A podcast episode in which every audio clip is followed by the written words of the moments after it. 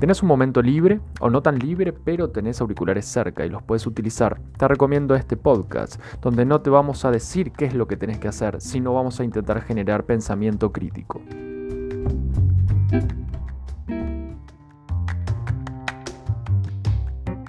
Bienvenidos a todos, estamos en otro episodio de Pensar Críticamente. Vamos a hablar de un tema que es importante hoy en cuanto a la vuelta a ciertas restricciones dentro del orden de las libertades por el tema conocido ya del COVID, ¿no? Datos del 2020, dados por UNICEF. Un estudio de casi 9.000 personas de entre 13 y 29 años de edad muestran que el 27% sufre de ansiedad y el 15% sufre de, depresión. ¿no?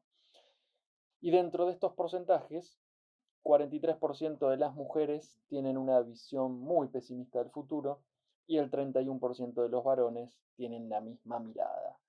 ¿Qué podemos nosotros pensar de esto en este momento donde la situación vuelve otra vez a tener ciertas cierres, insisto, a las libertades individuales por la situación que todos conocemos. Y es un porcentaje muy alto, 27% de ansiedad y 15% de depresión. Y el elemento fundamental ahí, donde los segundos porcentajes que, que les contaba, ¿no? Del pesimismo hacia el futuro. Estamos hablando de cuando hay un cuadro clínico, como por ejemplo la ansiedad o la depresión, si es diagnosticado como tal, ¿no? Puede haber rasgos que todos tenemos de ansiedad o de ánimo bajo y no configura en sí mismo un trastorno, pero en lo que estamos leyendo, según datos oficiales, muestran que, claro, si la mirada que tengo del futuro que viene tiene un gran contenido de pesimismo, de negatividad, donde yo salgo, por ejemplo, en, un, en una imagen gráfica, salgo a la calle un día soleado con anteojos de sol, eh, con filtro solar, ¿qué voy a ver? Voy a ver eh, un poco más claro porque el sol tiende a cegarme un poco la vista, pero si utilizo los mismos lentes un día que está nublado y lluvioso, muy probablemente vea todo negro. Bueno, las personas que sufren de, depresión y características también de la propia ansiedad es ver el futuro que, que, que deviene, pero no como si fuera una realidad, sino es la realidad que mi propia mente está creando para yo configurar un escenario futuro negativo. Por eso ahí deviene o la ansiedad, que es una aprehensión del futuro que vendrá, con preocupación e incertidumbre, y la depresión que ya está dado por perdido, ¿no? Es una visión negativa de mí mismo, una visión negativa de los demás y una visión negativa del mundo, del futuro. Entonces, lo que mm, la dinámica que se va estableciendo o seteando por esta situación externa mundial y de nunca terminar aparentemente, es que empezamos a configurar nuestras propias miradas de la vida y de nosotros mismos con un contenido completamente negativo que independientemente de lo que pase en el afuera, lo que hace es terminar convirtiendo mi propia vida y mi propio futuro en algo muy negativo con posibilidades de trastornos.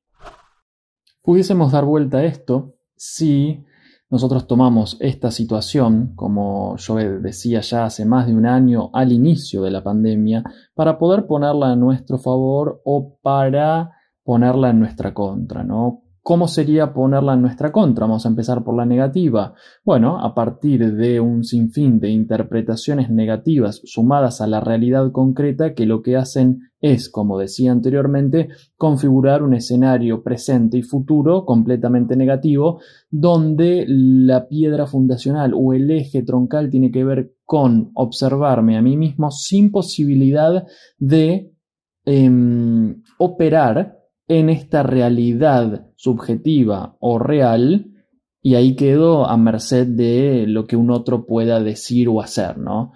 Para hablarlo muy fácil y bajado bien a tierra es no puedo con esta situación. No hay manera de que yo pueda operar en esta situación. Se me ven todas las posibilidades eh, frenadas, bajadas con una, con una barrera, obturadas, y me veo sin poder ejercer ningún tipo de control en mi vida. Eso sería ponerla en contra. Ponerla a favor es decir, ok, bueno, a ver, tenemos esta situación, analizarla con la mayor objetividad posible, analizarla cuantitativamente si estamos hablando de algún tema desde lo económico, si estamos hablando de un tema laboral, si estamos hablando de un tema familiar, analizarlo cuantitativamente, bajarlo a un papel y un lápiz para poder tener una mayor objetividad y que el mundo emocional no se vea eh, metido entre medio de este análisis y además de esto también analizarlo cualitativamente, ¿no? Bueno, cuáles las sensaciones y los sentires que yo estoy teniendo con respecto a esta situación para ver si están siendo funcionales o no. ¿Qué sería ser funcional? Bueno, que las emociones no nublen mi capacidad de racionalidad o de razonamiento para poder así buscar opciones de resolución ante estas circunstancias. Eso sería ir por el lado más de lo eh, funcional y ponerlo a mi favor. De los porcentajes que hablaba antes, em, de estas 9.000 personas entre 13 y 29 años eh, analizadas en encuestas por datos oficiales del 2020 de UNICEF, solamente 73% de las personas pidieron ayuda a familiares o amigos, no ayuda profesional. Y un 40% no pidió ningún tipo de ayuda. Es decir, ahí hay dos posibilidades. No pido ayuda porque realmente no veo que tenga un problema, pero se manifiestan los problemas en conductas muy visibles, pero yo prefiero negarlas. O, bueno, no creo en la ayuda profesional o un montón de cuestiones que puedan suceder ahí. Y sí, los que pidieron ayuda profesional fueron tres de cuatro personas, ¿no? Tres de cuatro personas dijeron, ok, bueno, acá necesito una ayuda externa, no soy omnipotente, no puedo con todo, necesito de algún tipo eh, de apoyo exterior.